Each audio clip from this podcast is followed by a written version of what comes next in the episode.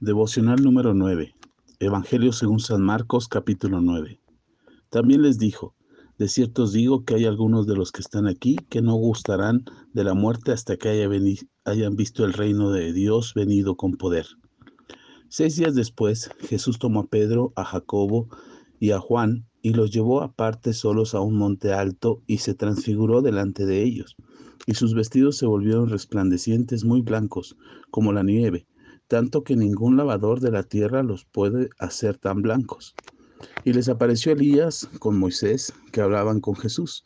Entonces Pedro dijo a Jesús, Maestro, bueno es para nosotros que estemos aquí, y hagamos tres enramadas, una para ti, otra para Moisés y otra para Elías, porque no sabía lo que hablaba, pues estaba estaban espantados. Entonces vino una nube que les hizo sombra, y desde la nube una voz que decía, Este es mi Hijo amado, a él oíd. Y luego, cuando miraron, no vieron más a nadie consigo, sino a Jesús solo. Y descendiendo ellos del monte, les mandó que a nadie dijesen lo que habían visto, sino cuando el Hijo del Hombre hubiese resucitado de los muertos. Y guardaron la palabra entre sí, discutiendo qué sería aquello que resucitar de los muertos. Y le preguntaron diciendo, ¿por qué dicen los escribas que es necesario que Elías venga primero? Respondiendo él les dijo, Elías a la verdad vendrá primero y restaurará todas las cosas, y como está escrito, el Hijo del Hombre que padezca mucho y sea tenido en nada. Pero os digo que Elías ya vino, y le hicieron todo lo que quisieron, como está escrito de él. Cuando llegó a donde estaban los discípulos, vio una gran multitud alrededor de ellos y escribas que disputaban con ellos. Y enseguida toda la gente viéndole se asombró y corriendo a él le saludaron. Y les preguntó, ¿qué disputáis con ellos? Y respondiendo uno de la multitud dijo, Maestro, traje a ti mi hijo que tiene un espíritu mudo, el cual donde quiera que le toma le sacude y echa espumarajos y cruje los dientes y se va secando.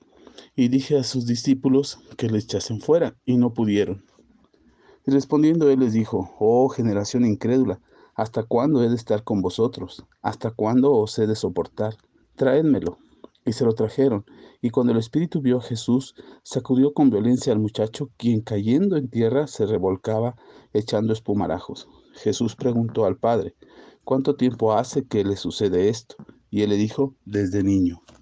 Y muchas veces le echa en el fuego y en el agua para matarle. Pero si puedes hacer algo, ten misericordia de nosotros y ayúdanos. Jesús le dijo, si puedes creer, al que cree todo le es posible. E inmediatamente el padre del muchacho clamó y dijo, Creo, ayuda mi incredulidad. Y cuando Jesús vio que la multitud se agolpaba, reprendió al espíritu inmundo diciéndole, Espíritu mudo y sordo, yo te mando, sal de él, y no entres más en él. Entonces el espíritu, clamando y sacudiéndole con violencia, salió, y él quedó como muerto, de modo que muchos decían, está muerto. Pero Jesús tomándole de la mano, le enderezó y se levantó.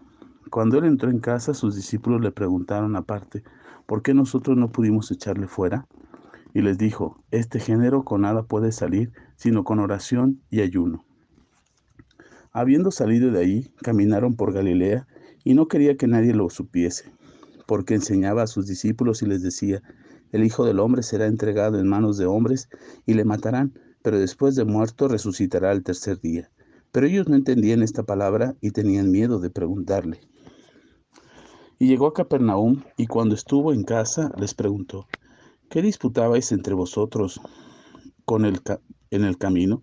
Mas ellos callaron, porque en el camino habían disputado entre sí quién había de ser el mayor. Entonces él se sentó, llamó a los doce y les dijo, si alguno quiere ser el primero, será el postrero de todos y el servidor de todos. Y tomó un niño y lo puso en medio de ellos, y tomándole en sus brazos les dijo, el que reciba en mi nombre a un niño como este, me recibe a mí. El que a mí me recibe, no me recibe a mí, sino al que me envió. Juan le respondió diciendo, Maestro, hemos visto a uno que en tu nombre echa fuera demonios, pero él no nos sigue y se lo prohibimos porque no es no nos seguía. Pero Jesús le dijo, no se lo prohibáis, porque ninguno hay que haga milagros en mi nombre que luego pueda decir mal de mí porque el que no es con nosotros, por nosotros es. Cualquiera que os diere un vaso de agua en mi nombre, porque sois de Cristo, de cierto os digo, que no perderá su recompensa. Cualquiera que haga tropezar a uno de estos pequeñitos que creen en mí, mejor le fuera si se le atase una piedra de molino en el cuello y se arrojase en el mar. Si tu mano te fuere ocasión de caer, córtala. Mejor te es entrar en la vida manco que teniendo dos manos e ir al infierno, al fuego que no puede ser apagado, donde el gusano de ellos no muere y el fuego nunca se apaga. Y si tu pie te fuere ocasión de caer, córtalo porque mejor te es entrar en la vida cojo que teniendo dos pies y ser echado en el infierno, al fuego que no puede ser apagado, donde el gusano de ellos no muere y el fuego nunca se apaga. Y si tu ojo te fuere ocasión de caer, sácalo. Mejor te es entrar en el reino de Dios con un ojo que teniendo dos ojos y ser echado al infierno, donde el gusano de ellos no muere y el fuego nunca se apaga, porque todos serán salados con fuego y todo sacrificio será salado con sal. Buena es la sal, mas si la sal hace, se hace insípida, ¿con qué se sazonará? Tened sal en vosotros mismos y tened paz los unos con los otros. La historia de Jesús en la tierra está rodeada de milagros y señales sobrenaturales. Dios es un Dios sobrenatural. Por eso no podemos concebir a Dios de manera natural, si no es a través del Espíritu Santo y es por eso que podemos conocer a Dios y acercarnos a Él. Uno de los momentos más trascendentes en la historia de Jesús en la tierra fue el momento de la transfiguración, es decir, cuando Él tomó un aspecto espiritual, sobrenatural, y estuvo en contacto con Elías y con Moisés, dos personajes del Antiguo Testamento que reflejan la, la sobrenaturalidad de Dios. Moisés es el mensajero, el libertador, el que trajo la ley al pueblo de Israel y el que estuvo en contacto con Dios cara a cara. Elías, por su lado, un profeta llamado a restaurar al pueblo de Israel y que señales y prodigios le acompañaron, sobre todo la batalla en el monte eh, Carmelo, donde enfrentó a los profetas de Baal, y ahí en ese monte el Señor se manifestó de manera extraordinaria dos personajes que están profetizados que vendrán en el final de los tiempos y que ahora tuvieron un encuentro con Jesús. Un, un momento realmente trascendente y que requiere mucha explicación. Pero algo que nos podemos quedar de este momento es la voz del cielo, la voz del Padre que le habla a los discípulos que estaban afanados por querer poner unas enramadas que hicieran sombra para los hombres de Dios. Pero Dios les habla a ellos y les dice que es más importante poner atención a las palabras de, de Jesús. Él mismo hace una sombra para ellos. No era necesario hacer esas enramadas porque Dios proveyó la sombra. Y las palabras trascendentes de Dios quedaron en el corazón de ellos para entender que las palabras de Jesús realmente eran importantes. Nosotros no podemos menospreciar el mensaje de Cristo y tampoco podemos hacer menos las enseñanzas de Jesús. Cada una de esas enseñanzas tienen significado para nosotros y hacen que nuestras vidas sean transformadas por medio del conocimiento del mensaje de Jesús. Es necesario escucharlo, saberlo, entenderlo, recibirlo con fe y creer que esas palabras pueden transformar nuestras vidas. Por eso creemos en el Evangelio, por eso seguimos las palabras de Jesús y el ejemplo que Él nos dejó para conocer más acerca de quién es Dios y lo que quiere hacer en nuestras vidas. Después nos encontramos con la liberación de un muchacho. Y cuando Jesús viene de este encuentro sobrenatural junto con los tres discípulos que había llevado con él, se encuentra que los otros discípulos no pudieron hacer una liberación. Uno pudiera pensar que después de todas las enseñanzas y el aprendizaje que habían recibido Jesús, era natural que ellos pudieran hacer una liberación, pero ellos estaban enfrentando algo más fuerte, un poder que ellos no podían vencer tan fácilmente. Y ese espíritu es la incredulidad. Es curioso que el papá se acerca y le dice la situación del, del muchacho a Jesús y le cuenta cuál es la situación y entonces Jesús le dice, cree, cree solamente porque al que cree todo le es posible.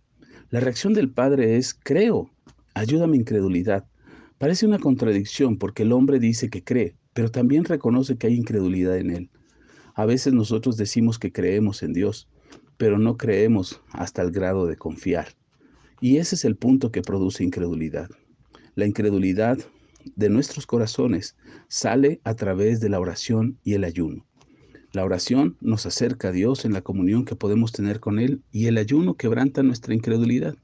Por eso es necesario que nosotros, cuando sentimos que somos incrédulos o cuando estamos pasando por incredulidad, sea necesario orar más fervientemente y confiando en Dios, pero también someter nuestra carne a la voluntad de Dios a través del ayuno.